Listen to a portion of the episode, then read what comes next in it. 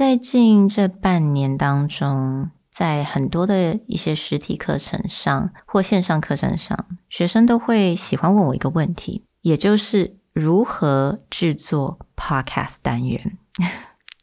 所以在今天的这个单元，想要来结合一下我这三年多的经验，那也分享我的一些经验给大家。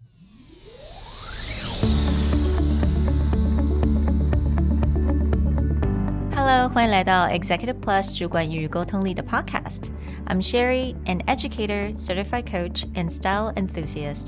我相信专业有效的沟通是语言跟逻辑的完美结合。And I'm Nick, a startup consultant, corporate trainer, and late night gaming junkie. I believe great communication requires the right mindset and solid frameworks. 我们希望带给大家职场英语的技能、跨文化沟通技巧与其他能帮助您成为出色领导者的工具。 Join us each week as we share our experience, research, and methodologies to take your communication and language skills from good to great.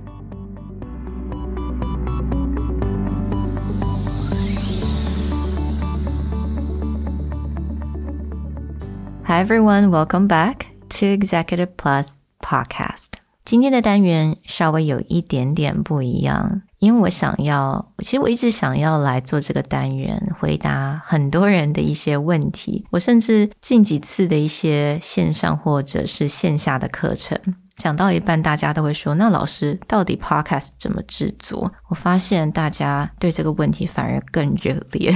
So I've decided to, you know, just to consolidate my thoughts and organize it a little bit. And I wanted to give you guys what I've really learned in the past three, three years and more, actually. 那我今天的会给大家一些基本的原则，但是因为我觉得每个人想讲 podcast 的题型、题目都不太一样，所以我觉得也没有什么特别的一个 formula。但是我觉得这些原则跟心态，反而是很多人没有先考虑的。很多人可能就会跳进你要怎么去包装、怎么去行销、怎么去赚钱，但是却没有去想到这些很基本的要领。也是导致为什么现在很多人都在做 podcast，但是很多人都做不久。所以这种很多节目可能做了十集、二十集，甚至 you know 可能五集吧，就做不下去了。那也是因为有很多的一些 fundamental 的部分还没有非常的清楚。I mean, I think part of the reason why is because making podcasts has been so easy these days, right? 现在有很多的 studio，它把设备都弄好了，有很漂亮的一个背景，直接也可以让你录 YouTube video. So it has become really easy. But today I just wanted to give you guys what I've really learned and what these things had taught me and basically these are the reasons why I have been doing this for so many years now. It's kind of crazy. So one, the most important thing is that the mindset, it matters. The have mindset or the lack mindset. What the hell does that mean? The have mindset, right? 很多人都觉得说，你做三百多集，你看我们今天这个单元是三百五十五集哦，三百五十五集，你是灵感从哪里来？你不会觉得累吗？你不会觉得好像讲不下去了吗？尤其是我们 大部分九百分之九十九的 podcast 都是以教学为主，我们基本上不太聊天式的这种方法，所以我到底灵感从哪里来？Here's the easy things, and maybe this is the hard thing, is that I always think I will have a lot of great ideas. 我从来不觉得我今天会缺少灵感。That's it. That's it. I always think I have so much more to give. I have never, ever allowed myself to thought about how I'm going to run dry or how I will never produce an episode that interesting again. 所以我觉得这是就是 have mindset，我有还是缺？如果你今天觉得你有一天一定会很累，有一天一定会没有灵感，那有可能那一天很快就会来。 So I think it's really the mindset. 因为如果你今天觉得我就是很有灵感，我走到哪里都有灵感，那真的，你可能甚至去个咖啡店，你只是开车，你看一下风景，你随便听一个 radio，你随便听，就算你看那些现在大家很流行在看的韩国那些 dating show，you may find something. Seriously. So having the that mindset, that's gonna make or break everything. 好，第二个 ，love your work. You have to love your work. 你今天做 podcast 不应该是为了赚钱。说真的啦，这是 this is me，不应该是为了赚钱而做，不应该是为了你可以卖很多东西而做，因为你很容易就会失去了这个重心。你的方向要很清楚。我今天的方向，我就是来分享 something，分享你的 expertise， 分享你的想法，分享你的个性，分享你自己的很特别整理 information 的方式也好。但如果你今天想到只是我要怎么包装赚钱，我要怎么卖其他产品的话，很快的这个 podcast 它的方向就会偏。但是这个我觉得 fundamentally 你就是必须要很爱你今天所讲的这个主题。You've got to love the work and love what you want to talk about. Number three，这个好像这周稍微有讲到。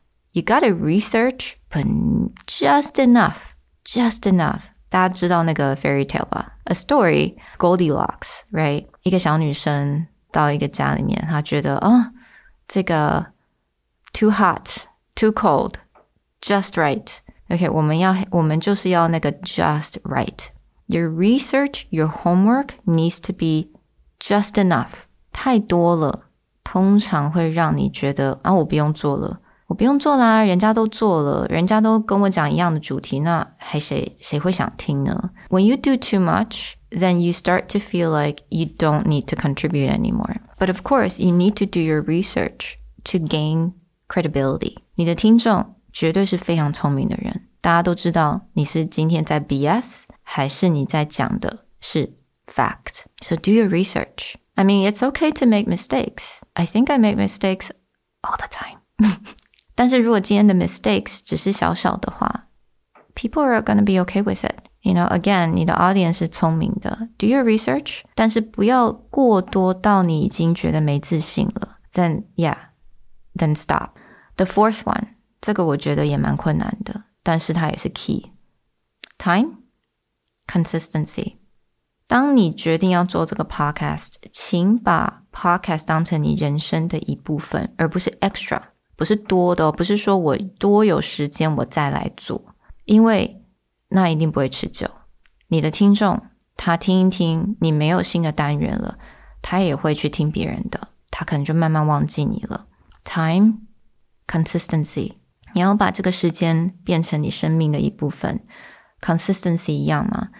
它就是你说你答应了每一周几集，你就要每一周一定要做。Rain or shine, typhoon or not。holidays or not, consistency，这个就是测试一个人的 determination。But 如果你今天的 mindset 是 have mindset, you love your work, you've done your research, then it's not hard to have time to devote the time and to have that consistency throughout. So again，我觉得今天这四个要点是我一直也蛮，我常常会在课堂当中，或者很多 Q&A 当中，人家会问的，因为太多人太容易去做这件事情啊，而且我觉得大家其实都是很喜欢分享的。那我真的觉得每一个人都有他很特殊的一些 perspective，但是有的时候，当你缺了这四个要点，真的做不久，那我觉得就是蛮可惜的，因为可能你真的有很多可以分享的，只是你被其他的事情 distract。and you you haven't thought about these four key things. So 我希望今天的单元给所有想要尝试来做 podcast 的人有一点点的一些 inspiration. Again, if you have any more questions, I would love to show you how I put together an episode, how I do my research. And yeah, so glad everyone can join in with me today. And I'll talk to you guys next time. Bye.